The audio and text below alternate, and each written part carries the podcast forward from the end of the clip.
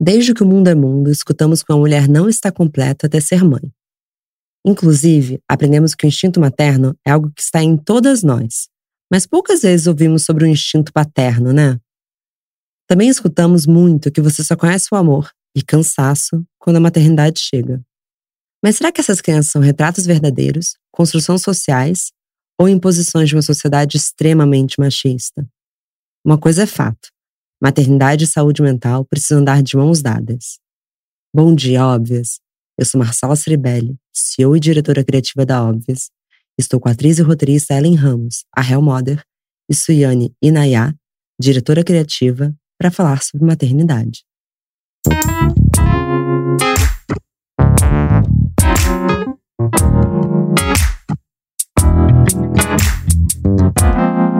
Bom dia, óbvias.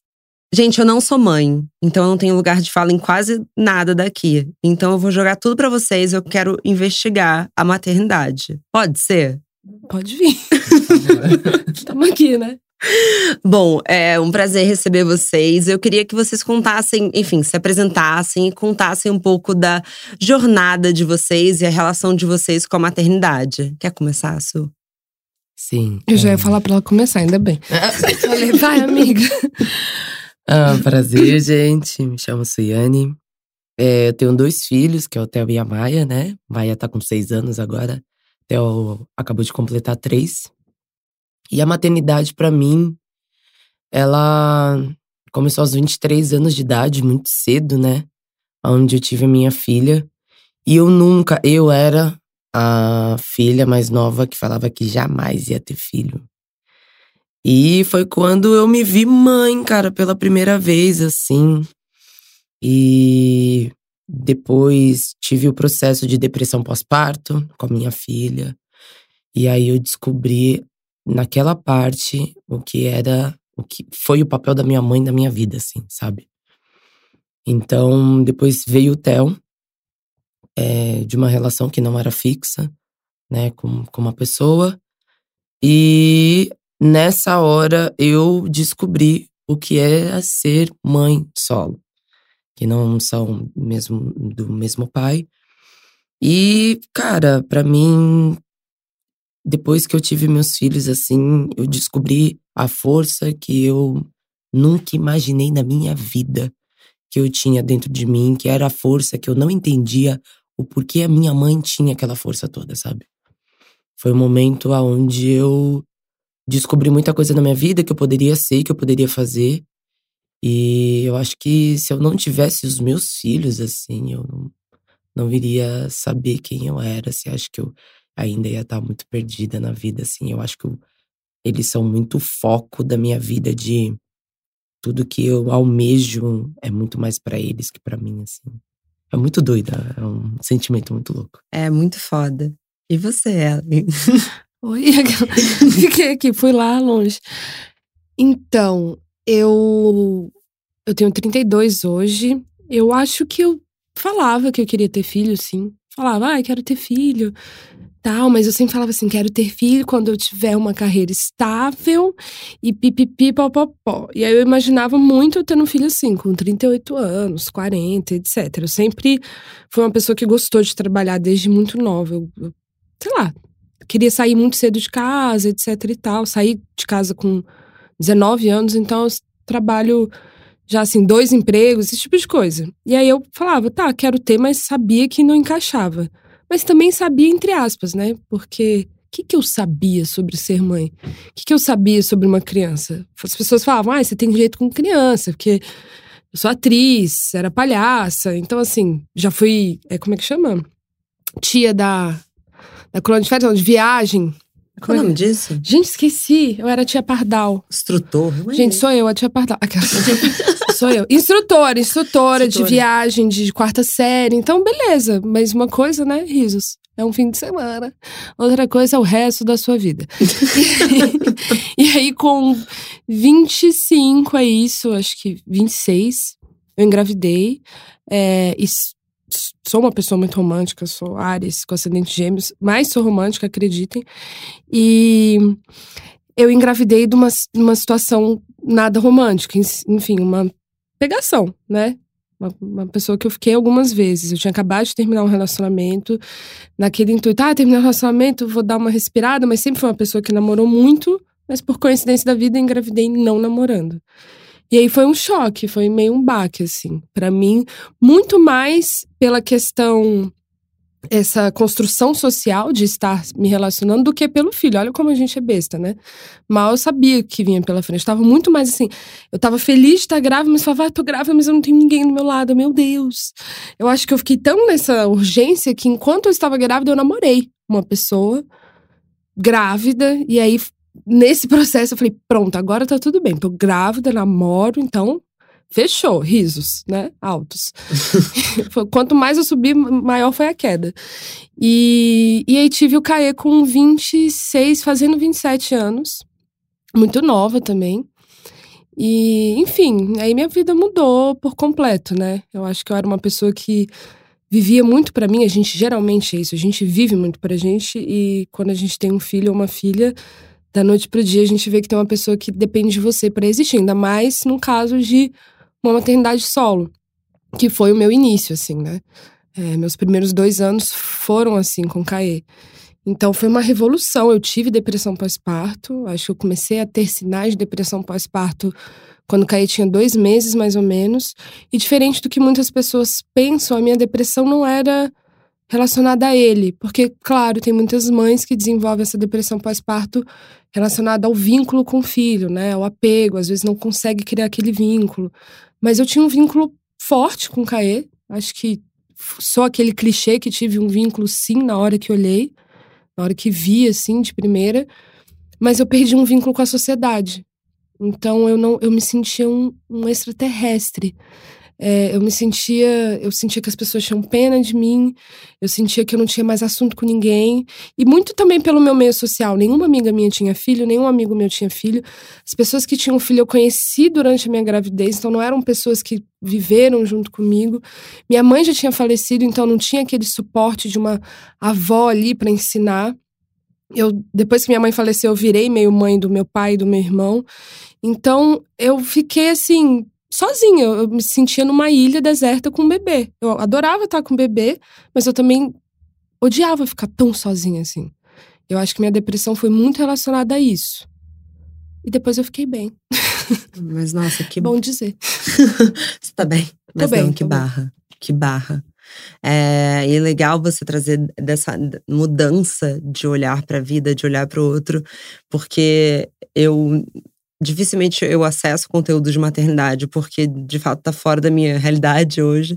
Mas eu li essa matéria no New York Times falando sobre a generosidade materna. E eles estavam falando sobre como existe esse lugar do auto-sacrifício também que em que lugar você começa a entender o quanto que isso vai ser sustentável.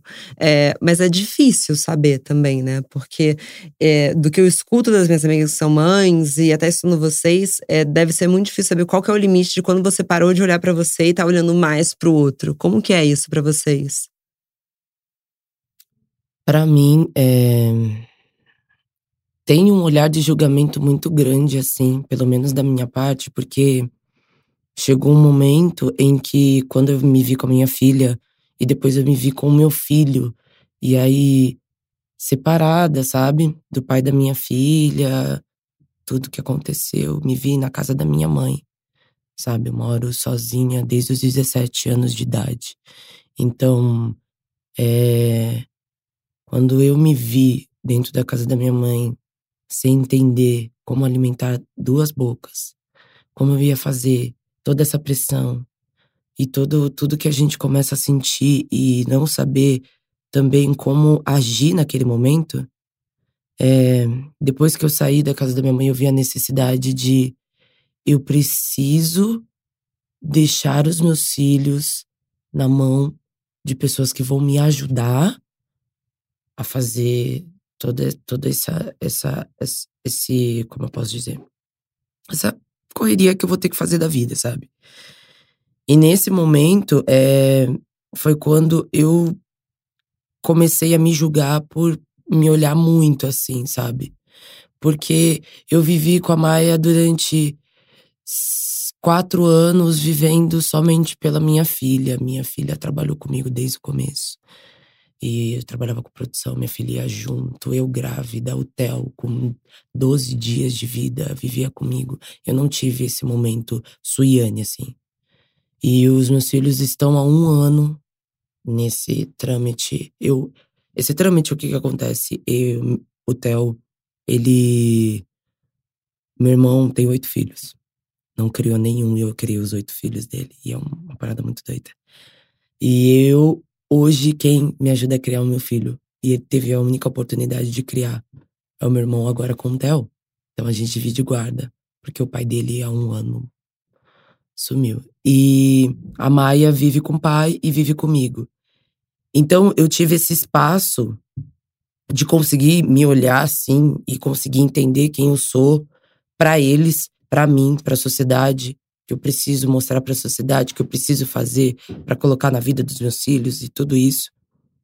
Mas tem um auto-julgamento gigantesco de que você se sente menos mãe por ter que fazer um processo como esse, porque você sabe e entende muito bem, eu pelo menos entendo, que eu não consigo, nesse momento, cuidar dos dois somente e fazer o que eu faço e alimentar e ser eu e, sabe, todos os processos. E tem um, um outro julgamento maior ainda da sociedade comigo, que sou essa mulher que desconstruiu ter que ser a mãe que cuida da casa de todos os filhos e que os pais só fim de semana. Eu deixo a parte da semana e eu sou fim de semana, sabe? Então, é muito, para mim é muito doido ainda. Eu vivo tipo descendo e subindo de, de, de, de pressão psicológica e às vezes estou super. Eu, eu entendo que a, a minha semana só melhora quando eu tô com os meus filhos assim. E se eu não vejo, porque às vezes acontece de eu estar tá viajando, fazendo alguma coisa, parece que o mundo, parece que eu não fiz nada. Parece que eu não trabalhei, parece que eu não paguei minhas contas, parece que eu não resolvi nada, parece que tá tudo lascado assim para mim. Então é um sentimento de falta muito grande, mas também é um sentimento de impotência, porque você, eu pelo menos vejo a Ellen, as minhas amigas muito presentes assim, tipo, pô, meus filhos e tal. E aí você se olha querendo ser essa mãe, sabe? Muito do que minha mãe foi comigo. A minha mãe foi a mulher que trabalhava em hospital três dias no hospital e o meu pai não cuidava da gente. Então, desde os oito anos de idade, era eu e minha irmã que cozinhava e fazia papel de mãe dentro de casa. Então, eu sou o reflexo do que ela foi para mim, porque por, por necessidade, por falta, por ter que correr demais para fazer por cinco filhos. Então, meus irmãos, eles eram grandes, mas quem era a mulher da casa, com oito anos de idade, era eu e minha irmã. A gente tem uma, um ano de diferença. Eu oito, ela nove.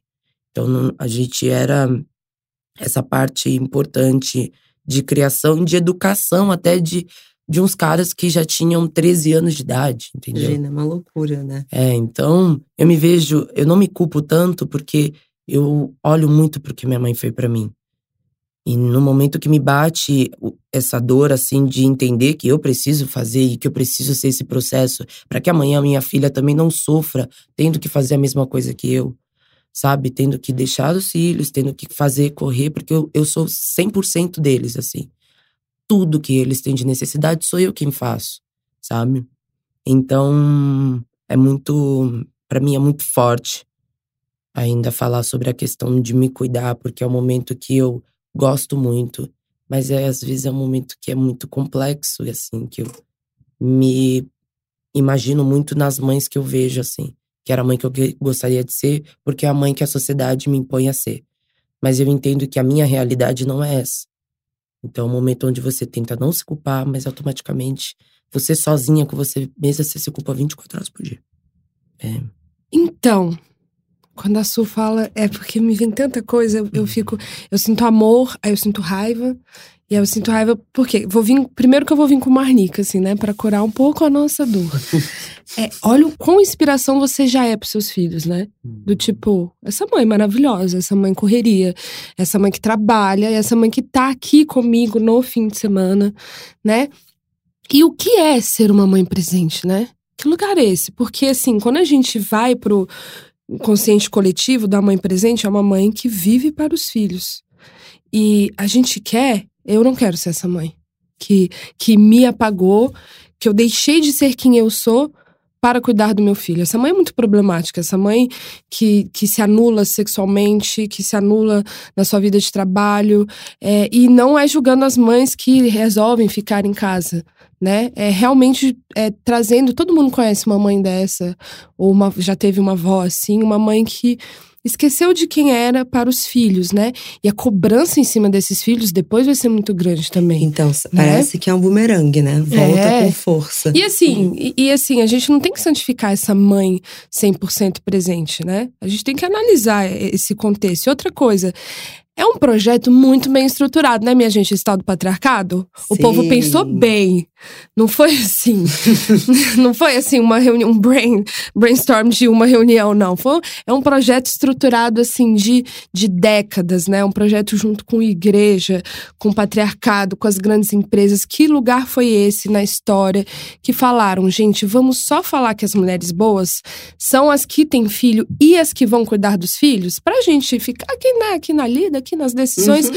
Mas vamos lá, então assim, eu, nós todas aqui nessa mesa crescemos com essa repetição de valores de que a boa mulher é aquela que, primeiro, que tem filho, segundo, que cuida bem do filho.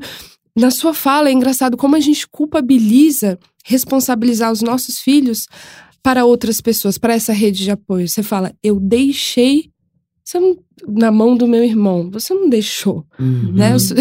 A gente não tá deixando o filho na hora que a gente pede alguém é, para cuidar. E a gente tem que pedir, né? Porque não deveria. O mundo ideal, que eu penso daqui a uns anos, é quando isso não vai ter mais que ser pedido, quando esse peso, é, essa anulação feminina, porque a maternidade também ela pode ser uma coisa incrível e ela é incrível, mas ela pode ser um projeto também de anular sonhos e a vida de uma mulher sabe? Se a gente não se impõe, se a gente não vai atrás do que a gente quer, se a gente não lembra quem a gente é. Eu acho muito. O que é uma mãe presente, assim? Eu. E a gente tem uns recortes sociais também. Existe a mãe, por exemplo, a minha mãe saía de casa às 8 horas da manhã e voltava 9, 10 da noite, porque ela fazia hora extra. Ela era funcionária pública. Então eu tive outra pessoa que me criou também, que, enfim, projeto colonialista, uma empregada doméstica né? Que é a Ângela, enfim, mora com a gente até hoje. Foi uma pessoa que anulou a vida dela, não teve família tal, morou com a gente, mora até hoje. Uma senhora já. É, sabe, a gente vai carregando heranças. Então, assim, eu fui criada pela minha mãe, fui criada pela Ângela, pela minha tia. Minha mãe passava por dia, sei lá, duas horas comigo acordadas, e aí no fim de semana. Qual a diferença? Não tem diferença. É sabe? Eu também, eu conto, por exemplo, eu tenho ah, Ellen, então a gente não tem que ter babá. Eu acho que, vou, assim, minha opinião. Por favor. branca. É, tenha babá e seja justa se você precisar, obviamente. Eu preciso ter uma babá duas vezes por semana, mas qual a diferença de eu falar, cara, eu não quero continuar um projeto colonialista escravocrata? Eu não vou pagar mal essa pessoa. Porque, assim, eu sei muito bem que o salário que eu pago para minha babá, existe mãe na escola do meu filho, que é Tilelê Alternativa, que paga o mesmo salário para mulher que vai para lá de segunda e fica até sábado dormindo. Então, assim, a gente sabe o que é um bom salário, a gente sabe o que é justo. A gente trabalha, a gente recebe. Então, a gente sabe o que é justo você pagar por um trabalho tão importante, tão difícil. Essa pessoa também está educando seu filho, essa pessoa está ali diariamente, sabe? Enfim. Mas é isso. Mulheres, não sintam tanta culpa. Eu também sinto todos os dias. Mas eu sinto, respiro e falo: não vou cair nessa cilada patriarcal. Culpa materna é uma cilada patriarcal. É. Ai, desculpa, eu... gente. Militei. desculpa, não. Isso tá sendo uma aula. É, mas vocês falando, me veio muito em mente a minha mãe, assim, como ela teve muita culpa e tem até hoje do quanto ela trabalhou na nossa infância. Tenho um irmão gêmeo, então sempre falo muito no plural. E, e eu sempre falo para ela, mas mãe, honestamente, assim, o que eu mais admiro em você são as coisas que você estava fazendo paralelamente a maternidade. É, não faria o menor sentido. O que, que seria a sua vida hoje? Assim, você é o seu trabalho, você é quem você é. E eu acho que é isso. É também o quanto que os seus filhos estão te vendo e, e eles já vão ser pessoas do corre. Isso é muito foda. sabe? É, enfim, mas um pouco da culpa tem essa matéria do Goop que eu sempre trago, que eu amo, que eles dividem a sociedade entre human beings e human givers. E que as mulheres se encaixam muito mais como givers, e é por isso que a gente está muito mais propensa a ter burnouts. Que é essa obrigação que a gente sente que vem naturalmente de que a gente tem que se doar. Então, parece que a gente já deve às pessoas o melhor de nós, a nossa generosidade, a, a, necessidade dos outros. E eu acho que passa pela maternidade, mas também, também em relação a tudo, né? É, porque eu tenho certeza que vocês têm muito medo de falar que não. Assim, quando alguém pede, ó, é, preciso que você me ajude de alguma forma, você fala, não, eu preciso ajudar quem tá ao meu redor. É, mas, eu falo não, mas é porque eu faço análise. Eu também. Mas a gente tem que aprender a dizer não. Foi mal, te interrompi. Imagina. Mas o que eu ia puxar é justamente sobre a rede de apoio. Porque eu imagino que para muitas mulheres seja muito difícil ter essa iniciativa, porque parece que você não está dando conta, né? Como que vocês veem isso? Cara, a rede de apoio para mim é uma coisa muito louca. É assim, primeiro, minha família mora em Brasília. A família do pai do meu filho também mora em Brasília. Então, todo esse lance de avós, é, tios tal, não existe aqui em São Paulo. Vida louca. É tipo, não tem mesmo. É, o que é bizarro. O que, para eu acho, realmente criar um filho é puxado. Mas, ao mesmo tempo, é, um clássico de mãe solo é voltar para casa do, dos pais, né? Eu voltei para casa do meu pai com Malicuia, sei lá, com Caetano com oito meses. Fiquei em Brasília com um ano com uma super rede de apoio, né? Com a minha tia, meu irmão, é, enfim, pessoas mais ali que né, que você confia. E aí eu pensei, hum, complicado isso aqui, hein? Porque a galera dá, mas cobra, né? Cobra, né? E assim, quando você tem um lance da rede de apoio familiar também, é, pode ser alegria, né? Maravilha, tal. Mas também tem um lance do tipo, as pessoas também vão educar do jeito que elas querem e do jeito que elas acham que é certo. E você, de fato, por ser uma rede de apoio, às vezes não pode interferir nisso, interfere, enfim. Uma hora eu falei, ah, acho que eu vou voltar com o Gaetano para São Paulo. Não, talvez eu dê conta, vamos tentar de novo e vim, e, e tá rolando. E aqui em São Paulo eu tenho uma rede de apoio de, em sua grande maioria, mulheres. Não são muitas, tá? Não fica achando que é porque eu sou a Real Mother, eu tenho 20 pessoas, não, tá, gente? É, é, tá numa mão, assim. Cinco, vamos falar assim mesmo, mesmo as três duas. Assim, mas é isso, tipo. Mas parem duas, que tu no, falar. Uma, não, na verdade não tem é, ninguém. No meio disso tem assim, o de rede de apoio você vai ter um homem, sabe? É, enfim. E, e aí, não tirando o pai do Caetano. Mas é um lance que você demora a entender como é essa relação. Geralmente, aqui no meu caso, é uma relação de amigos, claro que amigas muito próximas, como se fosse família. É uma relação que você pede, no momento que você pede algo, você pode receber um não, porque se você não receber, se você não tem a possibilidade de receber um não, isso não é um pedido, é uma ordem, né? Então você passa por um momento de possível frustração. Geralmente, as mães, que é errado, também faço isso, quando a gente pede ajuda, é porque a gente já tá num limite a gente tem que aprender a se antecipar e pedir do tipo, não, quarta-feira é um dia de boa para mim, mas sei lá, vai que a Aline pode buscar o Caio na escola. Não, a gente pede do tipo assim: meu Deus do céu, ferrou, acabou tudo, não tem mais nada, Aline, pelo amor de Deus, você pode buscar o Caio. E a pessoa às vezes fala: não posso. Aí você, esse mundo é cruel, não tem redes de apoio mesmo, a mulher só se fode. Mas é porque você já tá, né? Amigas, não, né? Vamos se olhar também. Mas existe esse lance dessa relação de, de pessoas que, que são rede de apoio, vira outro tipo de relação. Vira uma relação familiar mesmo, em que você tem que trocar ideia, em que você tem que ser cuidadosa também, em que você tem que falar assim: legal que você cuidou do meu filho um dia, mas você não pode vir com uma tabela de Excel de cobrança por causa desse cuidado, né? A gente não pode ter uma amizade de cobrança por causa disso. Ou também você não tem que é, tem muita rede de apoio das mães da escola do Caê também. E aí você sente uma culpa, né? Caralho, ela já tá com o filho, vai levar o meu. Meu Deus do céu, o que, que ela vai achar de mim? Eu sou uma mãe ruim mesmo, não é possível. Eles devem estar tá pondo fogo na casa agora, não sei o quê. Aí no dia seguinte você já pega o seu filho pedindo desculpa já. Desculpa, olha, eu posso ficar com ele, tá? É, que dia que você quer que eu fique? Né? Você já quer, assim, retribuir. A pessoa fala, ei, calma, né? Acho que a gente tem que. É, é, muito da mulher isso. A gente tem que aprender a receber ajuda. Tem que doar na hora que você consegue doar. Talvez você seja uma mãe, como eu fui muito tempo, é, que tive rede de apoio e não consegui dar nenhuma. E não consigo, às vezes. Eu sou uma, sou uma péssima mãe de rede de apoio das amigas da escola. Mas às vezes eu consigo, mas não consigo mesmo sabe? E tá tudo bem. E aí eu penso, se as pessoas não sentem confortável em me ajudar com o CAE, elas não ajudem. E a gente também tem que achar que filho é um peso, porque as mães da escola pegam também falam assim: nossa, foi muito legal. Nossa, seu filho é muito legal. Ele é mesmo, gente. Não, não, não.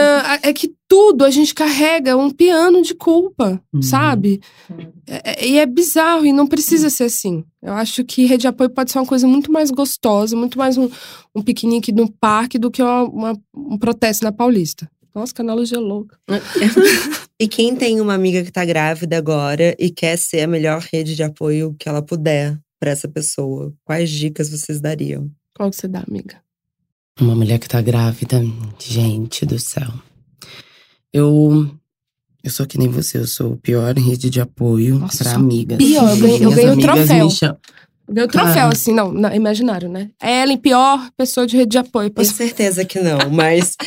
eu sou essa pessoa, cara. Nós temos uma melhor amiga que ela fala assim: você nunca pode ficar com a minha filha, vamos lá. Eu falo, amiga, é porque, né? Eu não fico nem com Nem com os meus direitos, mas vamos lá, vamos dividir.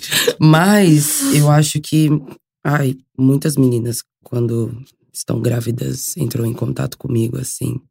E, cara, para mim, assim, eu digo para mim, pessoal, assim, minha família é minha melhor rede de apoio, assim. Ai, que bom. Minha família é a melhor rede de apoio que eu tenho, assim. Minha mãe é um amor absoluto pelos netos que tem, o meu irmão também. Então, o que eu posso aconselhar para essa pessoa, se a família dela tá totalmente aberta para ter essa experiência e ajudá-la nessa experiência, Vai que vai, amiga. Vai e é uma nova relação, de né? Deus. Na família que se constrói depois de ter filho. Eu falei aqui mal de Brasília, até, gente, mas você vai ver meu, meu Instagram. Ah, Eli, por que, que você não vai pra Europa? Porque todo mês eu tô em Brasília. Por que, que vocês acham que eu tô em Brasília? Porque eu chego lá, eu estendo a minha mão com o Caetano uhum, e eu vou viver uhum. a vida. Porque meu irmão tá lá, minha tia tá lá, a Fatinha tá lá, meu irmão acorda, leva pra feira, faz não sei o quê. Eu, eu volto, a criança tá tomada banho, tá alimentada, tá feliz, tá falando umas besteiras de Jesus. Umas coisas doidas que eu falo, nossa, graça. No início, Caetano tinha um ano, eu falava, meu Deus, não é assim que é educar meu filho. Agora eu falo, faz o que vocês quiserem, vocês amam ele. Isso eu não tenho dúvida. Ele ama, o Caetano implora pra ir pra Brasília. Então, assim, é incrível. Brasília, para mim, é a Disney. Que eu nunca fui na Disney, mas deve ser assim. deve ser assim. Você abandona seu filho e, e vai curtir a vida. Vai curtir. vai fumar um na Califórnia, Ah, óbvio. vambora! Disney, Brasil. Eu vou, eu vou lá pro, pra água mineral, é tudo. Aí as pessoas falam, me encontra na água mineral. Ai, Realmente, cadê o Caetano? Eu falo, meu amor, aqui em Brasília ele não anda comigo. Todo mundo que me encontra em Brasília é raríssimo você ver o Caetano comigo. Raríssimo. Só quando eu dou saudade, bate a culpa, eu falo, vou levar meu filho no parquinho. Aí eu levo. Mas quando você fala isso, eu penso que muitas vezes quando a gente pensa em rede de apoio, a gente foca no bebê. Mas uhum. apoiar também é, de, é, ajudar a mãe a viver, né? É, é sobre, pra mim é isso. Mesmo. Total. Até porque bebê só vira, fica bebê durante um ano, dois anos, né? Passa. Total. Depois passa disso. Passa. Rápido Deus demais. do céu. Ontem o Theo tinha 10 dias, sabe? Pesava 4 quilos. Criança hoje é um dinossauro. É a fase mais difícil quando é nenê? Para mim, a fase mais difícil é quando começa a andar. Nossa, Nossa tira, a coluna uhum, acabou. E tira as coisas do armário. E você fica, parece que você fez crossfit todo dia. Opa. Sério, é puxado mesmo. Quando começou a andar, eu senti uma exaustão que me dava um pouco de desespero, assim. Porque não quer mais colo. Ele não, ele quer ser independente, ele quer ir pro chão, qualquer lugar. E ele te chuta. Ele te chuta. Você pega no colo, hum, e aí você tem que correr atrás do bebê, carcundo o dia inteiro, alimentar, e aí o dente, e não dorme também ainda, não tá dormindo. Você chega 8 horas da noite, meu amor, você realmente é melhor Deus levar. Porque você tá. Acaba, você é o Walking Dead. As minhas fotos, essa época eu tava assim. Hoje em dia eu peso 79, 80 quilos. Essa época eu pesava 70. Porque assim, comer, ah, é, tinha tempo. Eu, com, eu, lembro, eu lembro dessa memória de sempre comer comida gelada. Café gelado. Ca- tomar café quente pra mim hoje em dia é uma benção, eu agradeço ao universo. Porque eu falo, gente, café quente tô tomando, olha. Você, né, você toma dois anos de café gelado. Sim. Ah, um café gelado, um feijãozinho gelado, o resto da papinha. Ah, Vou comer aqui, que sei lá que hora eu vou conseguir comer. Como aquela papinha esquisita, né? É isso. Aí você fica a lá. comida da criança vira a sua refeição. é Vira. muito- gente, Vira Essa mesmo. fase é. Eu acho que é a É fase mais gostosa. É gostosa, mas só que tem uma hora que, pelo menos comigo, era a hora que eu parava e só chorava. Eu tô cansada. Eu falava, eu tô cansada. Meu Deus, é. Eu quero. Aí, quando você tá cansada, a criança desce. Aí aprendeu a andar, desce do berço. E aparece meia-noite, assim. É. Gente, olha. Mamãe. Fala, dá um dramin. Mentira. Primeiro que você pensa, meu Deus, caiu do berço, bateu a cabeça. Não, ela escalou o berço. E aí você, né, a gente foi mãe nova, você pega lá, tá com seus 29 anos, tá com esse filho aí de 28, sei lá, seu filho lá de um ano e meio, louca, faz um esforço, encontra sua amiga em algum lugar que você vai, senta num bar que você tem que olhar aqui no tempo inteiro, que vai passar carro, vai passar, vão bater a bituca de cigarro na cabeça da criança, porque você quer encontrar alguém, aí você senta e sua amiga fala o quê? Você fala, e amiga, tudo bem? A amiga fala, ai, eu tô tão cansada. Aí, aí você, ela e você, fala, ah, eu tô bem. tô tranquila. Tá bom, eu nunca mais vou falar que eu tô cansada pra alguma amiga que tem filho. Já Amiga, entendi o recado. É, é, é puxado. Puxa. Eu evito já. Mas Se não for assim, caso de doença na família, um negócio assim, de tsunami, desabamento, não fala. Não fa- Mas a Cafrender me aliviou tanto. Ela falou. Ai, mas a Camila é de outro mundo. A Camila é de outro mundo? Ela é Ô, amiga, te adoro, mas você é alienígena. Ela falou que eu vou ser de boa, que vai ser super de boa. Eu quase parei de tomar pílula por conta dela. Mas a Camila é uma alienígena. Ela, É? ela, ela ri da cara do perigo. ela tá cansada, ela fala: Ah, tô cansada. Ela ri, dorme. Ah, acordei. Nossa, não dormi essa noite. Aí ela tá fazendo uma piada. É, existe, existe esses ETs pra gente se inspirar.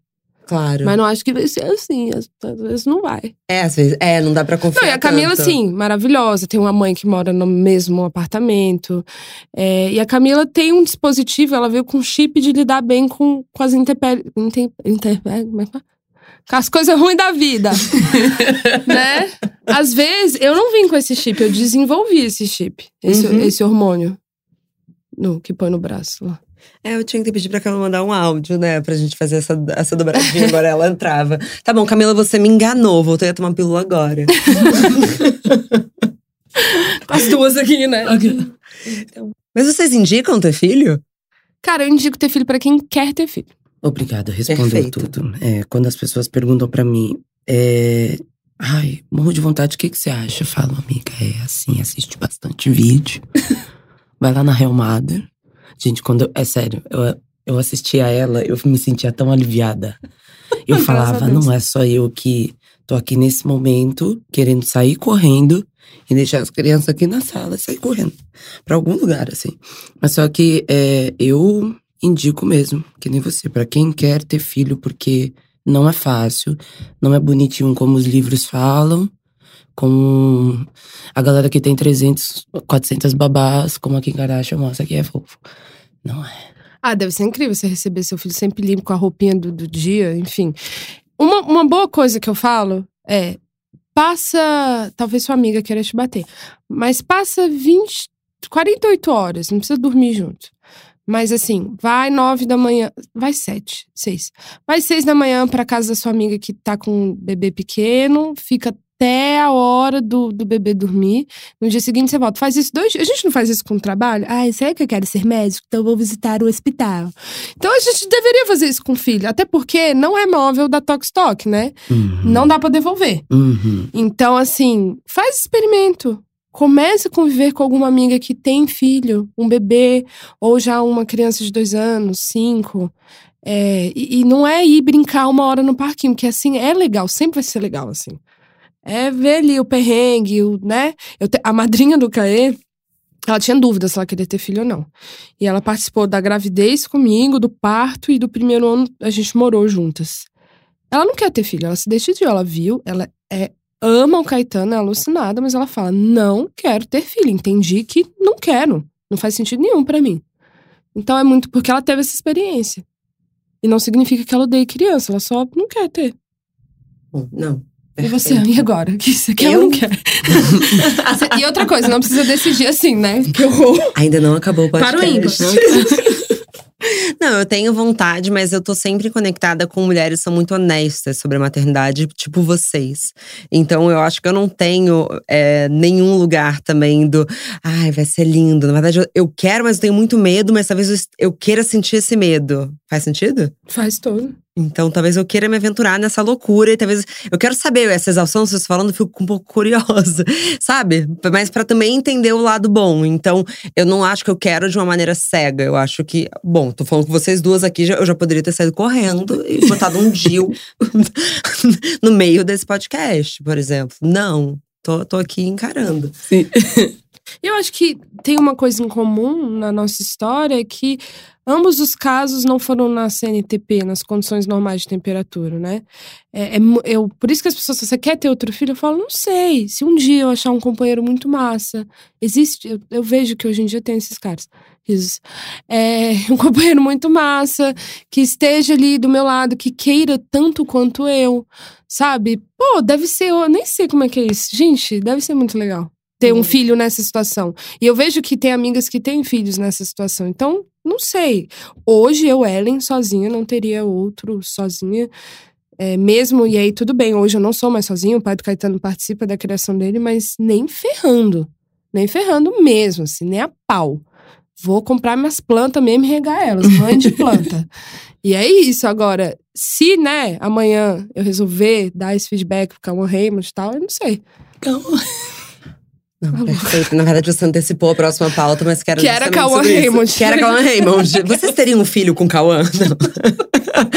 com o Cauã, vale a pena ter O filho? meu olhando sério, assim, ó. É Não. Deixa isso lá pra Mariana Goldfarb. É, Ai, mas era mesmo. sobre. É sua amiga? Mariana, desculpa, não queria ofender. Não, não, acho, que ela não escuta. Ele tá no consciente coletivo ah, mas do se ela escutar, feminino. tudo bem, é. Não, mas ela é gata também, acha tudo É, bem. bonito. É, façam bebês, inclusive. É, gente. É. Quer dizer, Sei só lá, se ela se vocês quiser. quiserem. Tô treinada já. Cauã acabando com a nossa vida. Não, a pauta era paternidade. Hum. Paternidade. Ai, gente, Hum. que loucura, né? Bom, quer, quer falar primeiro, amiga? tá bom, vou falar. É, menino, que, que babado.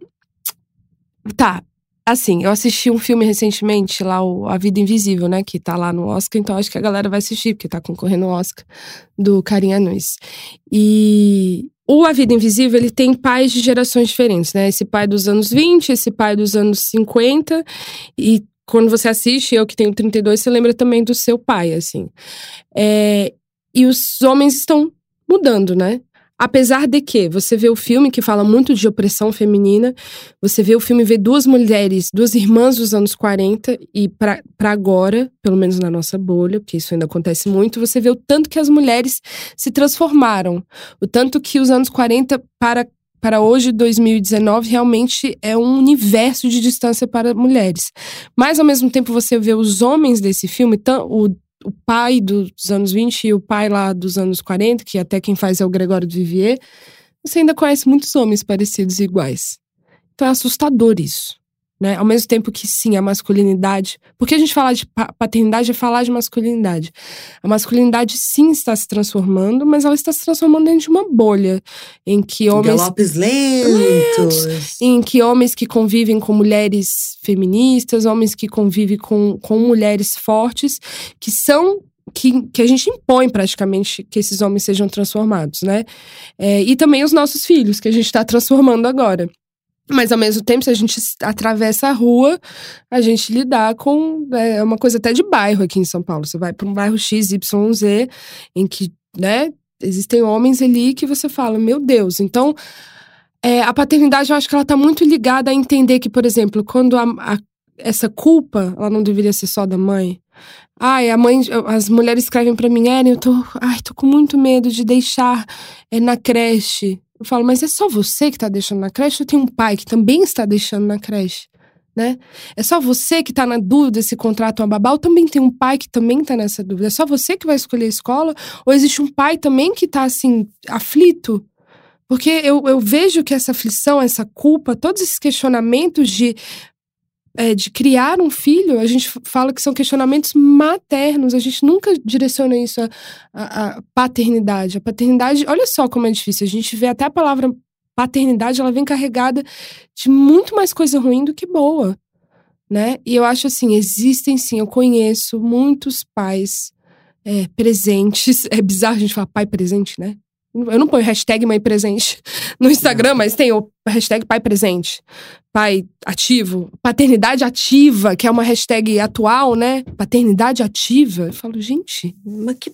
É sério isso? Sim. Mas que porra é essa? É, é o pai que, que é, é pai, pai e exerce a paternidade. Porque tem o pai que não é pai. Não, que... sabemos, mas a gente não vai começar. Sabe? Bom, claro que vamos, né? A valorizar o pai ser pai, mas enfim. E até esses homens que são pais e que exercem essa paternidade, eles é isso, eles ficam assim, é bizarro a gente falar paternidade. O, o Thiago Queiroz, que, que, é meu amigo, que é o paizinho vírgula, ele fala, eu sei que é bizarro falar disso, mas assim, às vezes a gente tem que colocar um, um direcionamento para esses pais que estão perdidos, porque esse pai que é um pai presente, ele encontra os amigos dele que também são pais, e ele encontra nesse grupo um ou outro pai como ele. Um ou outro pai para ele trocar ideias sobre ser. Cara, minha filha tá passando por isso, minha filha menstruou. O que, que você acha que eu falo? Pô, meu filho tá com dente nascendo, o que, que você tá fazendo? Ou do tipo, cara, minha mulher tá, tá complicada, tá com depressão pós-parto. Como é que tá sendo com você? É, e assim, que homem é esse que a gente conhece que se abre, né, com os amigos? Então, Nossa. assim, tá muito relacionado a uma masculinidade que está passando por uma transformação. E é complicado. Enquanto esses homens não se transformarem como homens e não acessarem a sensibilidade deles, a possibilidade de amar, a gente ainda vai ter muito pai ausente, muito pai ruim. Uhum. Lixo. Eu, eu sou o reflexo da, da falta de paternidade, principalmente na família. E eu mesma, né?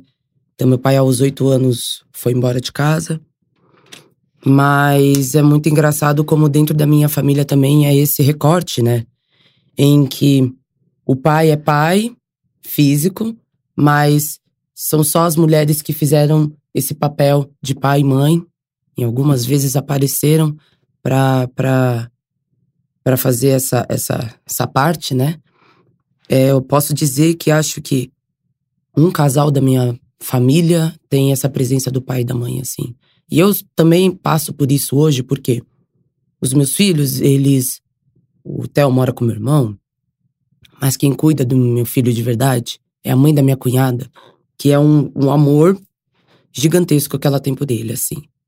Então, na, na parte da minha filha, o pai tá lá, mas quem cuida de verdade é a avó. Então, automaticamente, esses homens que falam sobre essa masculinidade, que tem essa parte tão importante na vida também dessas crianças, podem e abrem a boca para dizer que cuidam, que estão lá, mas automaticamente quem tá fazendo o papel lá é a mulher de novo. Sabe? Eu sou cobrada na escola da minha filha porque eu não levo ela todos os dias para a escola. E eu pergunto na porta da escola se eles perguntam isso para as mulheres se os pais levam todos os dias os filhos na escola. Então, por que dessa cobrança? Ela já começa também na questão da educação escolar, onde essa mãe é cobrada na frente de um filho do porquê, e é esse filho questionar a mãe do porquê que ela não pode. Então, é, é, é muito complicado isso. É, principalmente, eu tenho, na parte do pai do Theo, é, você estava falando sobre essa educação de educar esses homens a, a, a, a fazer esse papel. Que não é nosso papel, né? Não é. Cara, e quando esses caras não querem ser educados? E quando esses caras aparecem, sei lá, depois de um ano, como o pai do Theo apareceu, e olha pra minha cara com uma cara lavada e pergunta se o próprio filho que ele não vê há um ano está bem. Cara, você mora na mesma cidade que o seu filho. Ele tem um outro filho também. Você mora na mesma cidade do seu filho. Você tem um Instagram da mãe do seu filho, porque eu não bloqueio as pessoas. Quer ver? Tá lá. Quer saber se tá bem? Tá lá. Eu Mas... bloqueei. Ai, eu. Ai, gente, eu falo. Ai, eu já, eu já sou ah, vingativa. Eu falo, eu, eu, Quer ver? Tá lá, tá bem. Mas é, é, é. Eu fico indignada. Porque essas pessoas, essas mesmas pessoas, eu tenho amigas que passam isso. Minha melhor amiga passa isso. Aonde foi? Um pai que nunca foi presente, começou a ser presente agora, E nessa presença, agora eu vou dar é, palestra sobre masculinidade, falar o que, que é ser um pai presente, ó, porque isso tá acontecendo frequentemente. Eu tenho vontade de ser terrorista É nessas horas. De entrar nessas palestras e falar. É mentira. Gente, é pegar o pau, sabe? Tipo, Sim. casamento. Tem alguém que quer interromper, pegar o microfone? Uhum. Porque, sim, rola muito isso. E, assim, a sociedade é muito. é, a gente compadece muito, porque quantos caras não tem que você conhece que é um pai ausente ou um abusador físico? É, porque aí, quando você vai para o abuso verbal, entre mil questões, mas um abu- abusador físico, um pai que sumiu. é, seis anos, XYZ, e aí você vai ver é uma pessoa cheia de amigos e tem amigo, amigas mulheres, que é uma coisa que tá mudando agora né? As pessoas estão mais se comunicando e do tipo, esse homem está sendo questionado socialmente e talvez a mudança está vindo pela dor, né? Tirando vocês, unicórnios, eu sei que vocês existem, vocês pais presentes. Esse textão não é pra vocês. Calma, tá? Sim. Respira. Não é sobre vocês.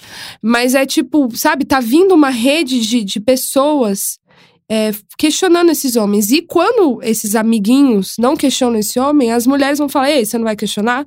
Você vai continuar dando um abraço, tirando foto, dando rolê com, com um cara que, sei lá, não paga pensão? Sabe? Você acha isso massa? Porque essa pessoa, ela, ela assina embaixo, né? Ela assina embaixo que isso pode ser feito. Só que, sei lá, mais uma vez a gente tá falando de uma bolha, né? E é muito engraçado como essas, essas mesmas pessoas que apoiam esses caras estão na internet publicando e compartilhando textos e matérias e coisas que defendem essas mulheres, mas automaticamente você pega na mão do abusador e sai andando. Então é, é muito disso. Eu vivo isso com o pai do Theo mesmo. Tipo, é uma pessoa que não aparece, mas se você vai ver, tá sempre com um tênis novo do ano, na balada, com sua garrafa na mão e sorrindo pra todo mundo como se nada tivesse acontecido. Então esse reflexo desses caras que vão lá, batem de frente, batem no peito pra falar que são pais, mas lá aqui no offline, fora do Instagram, fora das matérias, fora das- da mídia. Então, esse Eu tô sentindo muito ódio, desculpa o que você tá falando, eu tô com vontade de. Mas enfim, enfim. Mas é também Nossa. como, como a sociedade normaliza isso, Sim. sabe? É. E ai da mulher que, entre aspas, abandona o seu filho. Meu Deus do céu, queima ela na fogueira. Porque é isso, o Ale Mortágua, que é meu amigo, que apresenta o podcast comigo queimando filme, que é filho de ninguém mais, ninguém menos que Edmundo, jogador. Posso falar porque ele foi na Luciana de Mendes e falou, né, Ale? Que é, que teve, teve um pai ausente a vida inteira, que fez um documentário, virou cineasta, uma bicha maravilhosa cineasta, que fez o documentário Todos Nós 5 Milhões. Sabe por que chama Todos Nós 5 Milhões? Porque 5 milhões foi o número, sei lá, em 2014, de crianças sem registro do pai. Crianças matriculadas na rede pública sem registro do pai. Imagina as que tem o registro do pai e o pai não tá lá, né? E o Ale fala de abandono paterno, porque ele teve um abandono paterno de um cara. Ai, pagou pensão? Pagou. Nunca teve uma relação. Que, que merda, de que dinheiro é esse? Que merda Tem de pensão vários é níveis essa? de abandono. É, né? tem um nível de abandono financeiro, um nível de abandono financeiro e afetivo, sabe? Que, que, e a, a mãe do Ale que criou um filho sozinha sempre. Ah, ela recebeu dinheiro, ela criou, gente. Ela criou um filho sozinha, entendeu? E o Ale vai lá e fala, vai lá na Luciana de Mendes e fala: não tive pai, não adianta falar, não tive, sacou? Então, assim, é um abandono que é. E assim, esse cara foi lá, continuou sendo jogador, não. É uma pessoa aí hoje. É, a gente tem vários casos de pessoas famosas, né, que abandonaram filhos. E assim, pense numa mulher famosa deixando de ser mãe abandonando um filho, que é acabou a vida dessa mulher. Então é um peso patriarcal. O aborto masculino existe. O aborto feminino é proibido e você pode ser presa. Né? O aborto feminino mata mulheres. O aborto masculino é aceito e é contínuo. Assim, é, é muito sobre isso. Ah, legal. Super leve o assunto paternidade. Não, e dentro disso também, eu me sinto muito culpada, porque na- no momento que eu me sentia muito, muito perdida na, na maternidade do Theo, grávida, aí o filho nasceu. Eu, gente, eu tive um é pré-eclâmpsia. Eu quase morri numa mesa de operação por erro médico. Então, aí você sai toda traumática. Ah, mas você tem que deixar a filha que o pai dele registre. Por mais que ele seja ausente. E aí você entra numa coisa que é tipo assim, ah, A- porque a Nossa senão. Senhora, né? Ah, Você É. quase falou, oh, não é mesmo, eu vou lavar as minhas mãos. eu É isso, é a generosidade registrar." sem fim. Então eu vivi isso de tipo, você tem que deixar ele ver. Ok. Você tem que deixar ele registrar. Eu deixei tudo. Tudo possível. Eu posso dizer, a questão de, de, de pensão. Gente, eu não julgo quem precisa de pensão, porque eu conheço mulheres que sobrevivem com 300 reais que o crápula dá pra elas. Mas eu dou graças a Deus que eu nunca pedi 10 centavos pra comprar a bala ali na esquina pro meu filho. E como a gente é obrigada. Ah, mas por que você não pede pensão pra ele? Porque você. Gente, parece que é um dinheiro que vai ser muito importante pro meu filho sobreviver. Mas o que é importante pro meu filho sobreviver é ele entender tudo que eu faço pra ele diariamente. O meu maior medo é, é que o meu filho um dia olhe pra mim e fale: Você foi ausente. Você nunca esteve aqui. É o meu maior medo, porque eu fui essa pessoa pra minha mãe quando eu vi que ela não estava em casa. Mas depois Mas quando eu ressignificou isso. entendi, é, quando eu ressignifiquei, e aí eu entendi e falei assim: se você não tá em casa, porque eu preciso me alimentar e preciso me vestir. Com 12 anos de idade. Então, eu entendi, e hoje eu entendo que eu sou essa força porque ela precisou ser pra mim também. Mas como é engraçado que pra eles é tudo muito normal. Como eles passam do nosso lado e olham que, tipo, dane-se. Eu não te ajudo com 10, com 15, com 20. Dane-se. Se vira. Você não é forte. É como eu me sinto e eu vejo. É como minhas amigas também se sentem e vê, sabe? Que o cara vai lá te dar 200 reais de uma pensão e olha pra sua cara e fala: se vira com 200 reais. Compra roupa, alimenta, é, paga as contas, se alimenta também, se vira, porque eu tô dando dinheiro pra você. Eu tô dando dinheiro pra você. É o que eles falam, né? Tô dando dinheiro pra você gastar. Aí você fica tipo, como existem mulheres, principalmente de dentro de periferia, que eram as minhas amigas e que viviam esse recorte e que automaticamente falavam, vai, Suiane, o salário que eu recebo, eu preciso do 200, desses 200 reais para alimentar o meu filho, pelo menos para comprar isso, sabe? E o cara enchendo o peito na rua para falar que alimenta o pró- o próprio filho, que cuida, que faz, que E acontece. que trabalha um com- clássico. Trabalha muito. Porque assim, o Caetano sempre teve pensão já, né? Fiz um acordo de pensão grávida já. É, e aí, um clássico que eu já vi em livros e tal. Uma prima minha. um clássico é. Eu tô, né, quando tem aquele momento ali que o pai não começa a ver o filho, e aí, tipo, que eu recebo muitos e-mails, que é, né, porque ele trabalha muito para poder pagar essa pensão, né? Então trabalha muito, trabalha muito para poder pagar né? essa pensão. E, enfim, eu acho assim, que se você quiser ter uma pensão, tenha, é seu direito Uhum. é, mesmo, se, se não tem essa presença afetiva. Ah, não, mas ele é presente e tal, nananana, mas ele não consegue pagar uma pensão. E aí, essa, aí, muitas das vezes, esse cara não consegue pagar uma pensão e tem uma qualidade de vida incrível.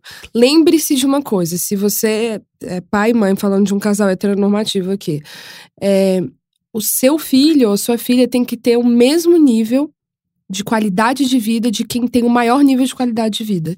Então a gente tem, ai, a fulana engravidou do jogador de futebol, que piranha, só queria a pensão. Aí a fulana lá tem um custo de vida de 3 mil reais. E esse jogador de futebol tem um custo de vida de 50 mil reais. É, por que o filho dele tem que ter um- uma, uma qualidade de vida da mãe e não do pai? Ele tem que ter a qualidade de vida. Isso vice-versa, se for a mãe também Claro. tem, tem que ter a qualidade de vida de quem tem a maior qualidade de vida. E é isso. E quem tem a maior qualidade de vida tem que arcar com essa maior qualidade de vida. Quando muitas das vezes esse custo não tem que ser dividido. Sabe? Então, assim. é- e aí, gente, ligue para o seu advogado. Mas, assim, é, são, a questão da pensão não é tão preto no branco, assim. A gente tem que entender que existe toda uma escala de cores em- aí nesse lugar que você tem que Uhum. analisar e que é um direito da mulher. Se você se sente confortável, peça. Eu, que recebo pensão desde cedo, recebi o questionamento clássico, que foi até o primeiro episódio do meu canal, que foi amigas próximas. Uma pessoa próxima chegou pra mim e falou: tava muito sem grana, né? Não conseguindo mais trabalhar, trabalhava com audiovisual, não conseguia mais pegar nenhum freela. meu filho pequeno e eu recebi o, a, a questionamento. E aí, no fim de semana, eu tava morando em Brasília, o que, que eu fazia no fim de semana? Chegava, sei lá, numa sexta, saía, tomar uma cerveja, sentava num lugar, né? Aquele alívio. E aí eu fui muito julgada, né? Que meu filho tinha um ano, eu tava saindo, né? Que que é isso, meu Jesus? E outra coisa, você não tá reclamando se tá sem dinheiro, se tá tomando cerveja? Não, pelo amor de Deus, que que é isso? Quem mexe a mulher? E aí eu recebi o questionamento que foi: será que você não tá gastando dinheiro da pensão que você tá recebendo com coisas para você? E aí, o que, que você pensa no momento? No momento você quer mandar o seu extrato do banco, e aí no momento você quer mandar o custo de vida do seu filho, que nunca é um custo de vida da pensão. E mesmo que seja dividido, nunca é metade daquilo. E aí você quer se justificar para essa pessoa e depois você fala assim: caraca, quão injusta essa pessoa tá sendo com uma mulher. Sabe? O quão injusto é você chegar pra uma mulher que é mãe, que cria essa criança, que geralmente quando uma mulher recebe pensão, ela já está criando esse filho. É, e aí ela é questionada se o dinheiro. Porque, claro, ela engravidou para ter, para ter uma pensão. É óbvio. Meu sonho era ter esse salário de pensão. É, então, assim, é um pensamento muito maluco social que a gente tem que transformar muito ainda. E, e, assim, é, é um trabalho de formiga. Mas eu tenho esperança, porque se não tiver também eu morro. Mas acontece. Gente, acho que eu foi mal, falei demais. Não, não falaram demais. É, só que estão falando do meu ponto que eu preciso começar a fechar. São, vai ser um podcast de cinco horas, mas eu, assim. Desculpe. Não, sem palavras. Será que a gente tem que falar uma coisa positiva de paternidade? E aí era isso que eu ia falar. Porque aqui nesse programa a gente. Não, de paternidade não. Ah, não? Ah. Opa, mas... eu já tava caçando do fundo do. É, aqui. Mas o... não, mas de maternidade. Eu acho que assim, pra gente finalizar, eu gostaria que vocês dissessem palavras de acolhimento para mães e talvez para também mulheres que se sentem pressionadas a terem filhos e não querem ter filhos. Gente, é só uma coisa que a gente falou aqui, tanta coisa assim, que as pessoas daqui a pouco vão falar assim, mas meu Deus, essas duas são mães? Misericórdia. Nossa, vamos pedrejar a casa delas. Mas, mas eu entendi da maternidade assim, é, eu amo muito ser mãe. Amo muito, independente de toda dificuldade. Porque desde o começo, a minha mãe, ela sempre me mostrou, ela é muito verdadeira comigo. E ela sempre me mostrou: olha, não vai ser fácil, não vai ser colorido, você não vai rir o tempo todo, tá bom? Então, essa é a realidade. Então, eu, eu meio que fui educada a entender que não era isso. Então, eu não preciso transformar no mundo cheio de pôneis coloridos, mas só que de toda essa estrutura que eu tenho dos meus filhos, assim, sabe? Não, não tem nada que pague um momento onde eu sei que o meu único acolho de verdade é nos braços dos meus filhos, o mais puro e verdadeiro assim, sabe? Um sorriso verdadeiro, uma secada de. La... Ai, gente, desculpa. Você emociona, amiga. Vamos Por lá. Por favor. Você tá falando, eu tô só pensando no Caetano. Aí eu. eu tô aqui. Ai, meu Deus, realmente. Toda vez no, no, na gravação eu chorando também. É, a gente grava junto e a gente chora. Tem isso. É. Esqueceu de avisar vocês. Nossa, é, desculpa. Mas é. Sei lá, ser mãe é muito doido, cara. É você só vai conseguir entender quando você sentir de verdade. Todas as vezes que eu falo dos meus filhos, eu choro muito assim, porque minha mãe é muito foda. Ela é muito foda, assim, sabe? Até hoje, assim. E eu quero ser a mãe foda que ela foi, sabe? Com outros recortes, com outras ideias, com outras formas, assim. E eu digo que para quem quer ser mãe, cara, poxa, se estrutura aí, porque punk nos momentos que tem que ser punk, mas você pode ter certeza que nos momentos que você mais precisar de alguém, você vai encontrar em um lugar ali que você sabe que é o seu filho, sabe? É uma fortaleza gigantesca, assim. E dorme, tá, querida? Se você tá grávida. Dá uma dormidinha. Tá? Dorme, dorme nove meses, dorme. E se você tá com um filho pequeno, você vai voltar a dormir. Fica calma. vai voltar o sono, vai vir. Eu, eu, voltei a dormir quando o Caio tinha dois anos. Eu sobrevivi. Deu uma envelhecida? Não. Dei uma envelhecida. Mas tá tudo bem, vai passar. Não desespera com esse negócio de criança não dormir. Criança não dorme, bebê não dorme mesmo. E depois começa a dormir. Mas vai demorar um pouco, talvez. Mas vai dormir. Ser mãe é muito emocionante. Uma vez eu tava grávida, um amigo meu viu que eu tava desesperada, e ele é um pai massa presente. Aí ele falou isso pra mim. Ellen, é, ter uma criança é muito emocionante. Vou te dar um exemplo. Eu fui deixar minha filha hoje na escola e a filha dele já tinha seis. Hoje em dia ela já tem os dois. A filha do Tito. Eu fui deixá-la hoje na escola e eu abracei ela e ela entrou. E aí, quando eu abracei ela, eu tive muita vontade de chorar. É isso que eu posso te dizer sobre o que é ser pai ou ser mãe. Aí eu. Eu tava grávida, eu fiquei, cara, mas todo dia ele deixa ela na escola. Ele abraçou e quis chorar. Aí eu falei, mas você quis chorar por quê? De tristeza? De desespero? Ele falou, não, de emoção. É emocionante. É uma loucura. E eu fiquei com isso na cabeça. E depois, de fato, depois que o Caio nasceu, eu entendi. Eu falei, cara, é uma loucura. É tipo, é uma trip que não tem fim. Tem dias de bad trip e tem dias que é uma euforia e é maravilhoso. E você fala, valeu tudo a pena, eu faria 80 vezes de novo. E tem dia que você fala, misericórdia, o que eu fui arrumar? E aí, ai, é maravilhoso. E assim, de fato, é a pessoa que eu mais amo na vida. Ai, só eu sendo mãe que eu vou sentir esse amor? Não, mas talvez você nunca sinta o amor materno. Você vai sentir o amor de irmão, o amor pelo, pela sua companheira, seu companheiro, o amor de pai, né, de, pelos seus pais, e você não vai sentir esse. Você não vai ser menos pessoa por causa disso, de jeito nenhum. Mas realmente o amor de uma mãe para o filho é uma coisa diferente mesmo. Não tem como eu falar que não é também, que aí eu vou estar mentindo. Você entrou num ponto aqui. No caso que eu escolhi ter filho. Porque pode ser que você tenha um filho e nunca ame ele também. Acontece na vida, acontece na TNT. Você entrou nesse, nisso dele deixar ela na escola um dia, gente. Eu tava um caos, assim.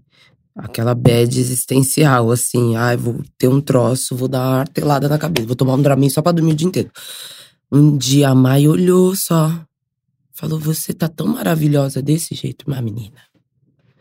Ah, aí fez que não, ah. porque tá chorando, que ridículo. Ah, né? Ai, mamãe, que, que, você, que você desaba, tá porque é muito de verdade. É. O que eles falam é muito de verdade. Você sente quanta verdade sai, assim.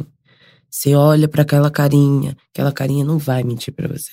Sim, criança é uma coisa. Ah. É muito maravilhoso você ter a oportunidade de ver uma criança, assim, de participar dessa criação, de, de entender ali que o que você faz é muito importante relevante, que seus exemplos são importantes. Então você fala assim: talvez eu tenha que transformar algumas coisas aqui que eu tava com preguiça.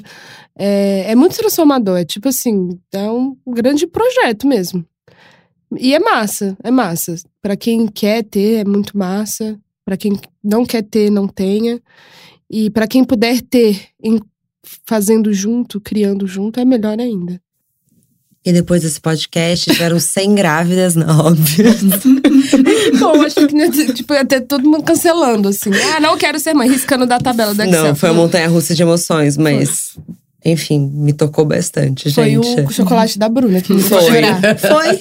Gente, muito obrigada. Muito obrigada. Adorei, obrigada.